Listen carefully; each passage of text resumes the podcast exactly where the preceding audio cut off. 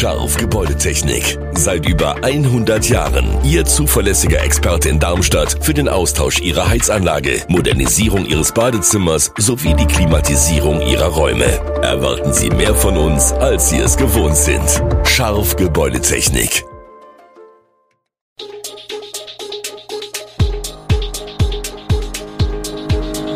Gude, unser morgendliches News Update. Das Wichtigste aus Südhessen für Sie im Überblick. Guten Morgen aus Darmstadt an diesem 7. Februar. Hessen will in der Migrationspolitik die Zügel anziehen, die Theo-Märkte bleiben in Hessen sonntags erstmal geschlossen und wohl doch kein Comeback des Kult Opel Manta. Das und mehr hören Sie heute im Podcast.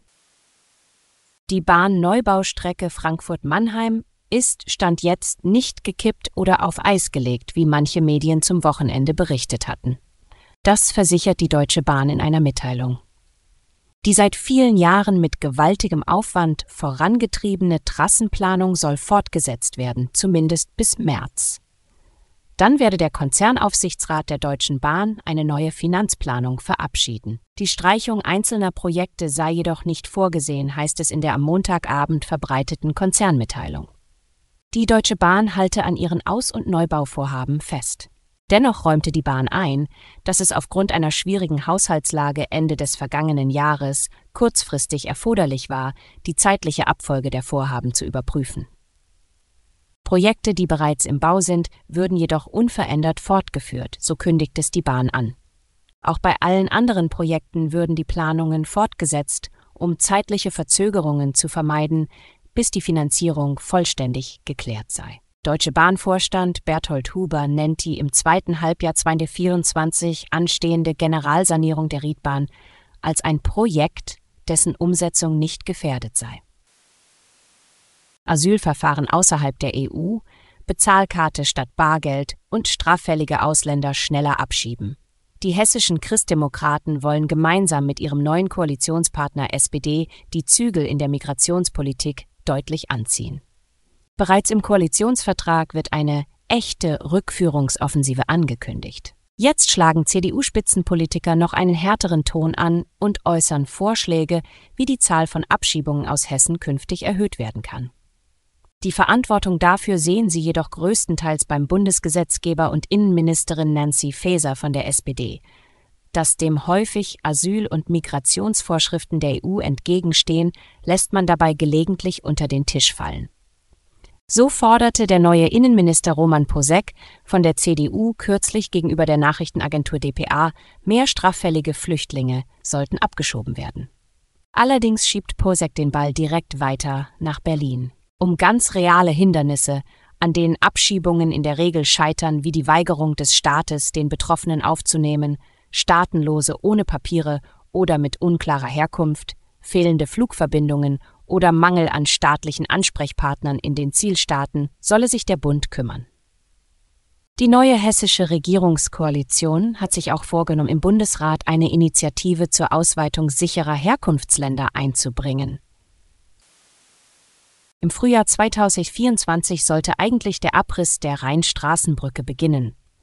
Doch gravierende Verzögerungen bei den Gleisbauarbeiten brachten alles ins Stocken.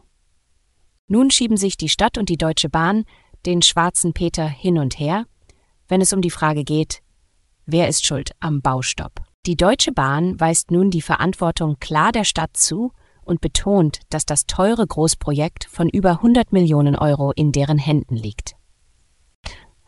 Die Bahn ist lediglich involviert, da Gleise und Eisenbahntechnik unter dem Bauwerk liegen und von den Bauarbeiten betroffen sein werden. Die Stadt sucht nun nach Lösungen, um weniger von der Bahn abhängig zu sein, und eine mögliche Neuplanung des Projekts steht im Raum. Eine erneute Öffnung der Brücke für den Individualverkehr wird nicht ausgeschlossen. Aber die Vollsperrung wird voraussichtlich bis Ende März aufgrund von Kampfmittelsondierungen und Straßenbahngleisarbeiten bestehen bleiben. Die Bausubstanz der Rheinstraßenbrücke wird im Februar erneut überprüft.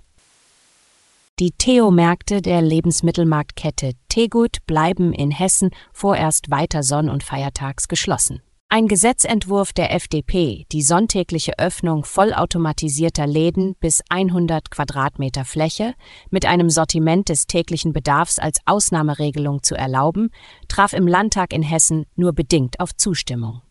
Die schwarz-rote Koalition hielt die Initiative für einen Schnellschuss und kündigte einen eigenen Gesetzentwurf an, nach sorgfältiger Prüfung. Die Märkte müssen sonntags geschlossen bleiben, seit der hessische Verwaltungsgerichtshof entschied, dass die von der Stadt Fulda verfügte Sonntagsschließung rechtens sei. Betroffen davon sind 27 Theo-Verkaufsstellen in Hessen, Ausgenommen wurden die Standorte an den Bahnhöfen in Darmstadt und Hanau. Die FDP kritisiert die Schließung und verweist auf Tankstellen und Milchautomaten, die sonntags auch verfügbar seien. Das alte Ladenöffnungsgesetz sei angestaubt und müsse modernisiert werden.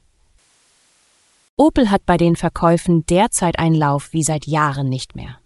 Nachdem die Rüsselsheimer Tochter des Stellantis-Konzerns vergangene Woche bereits weltweit ein im Vergleich zu vielen anderen Autoherstellern überproportionales Wachstum vermeldet hatte, wurden jetzt auch für den Heimatmarkt Absatzzahlen vorgelegt, die aufhorchen lassen.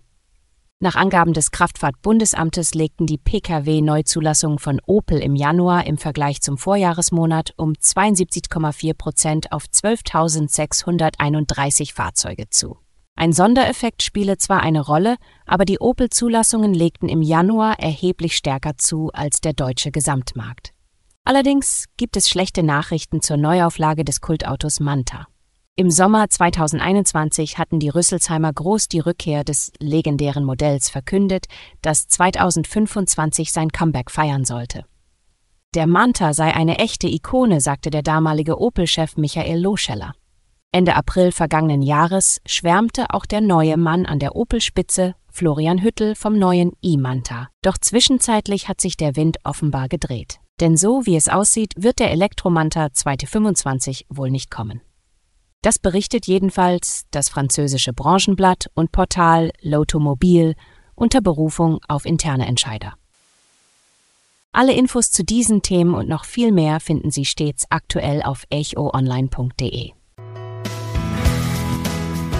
Gute Südhessen ist eine Produktion der VAM von Allgemeiner Zeitung, Wiesbadener Kurier, Echo Online und Mittelhessen.de. Redaktion und Produktion die NewsmanagerInnen der VAM. Ihr erreicht uns per Mail an audio.vam.de.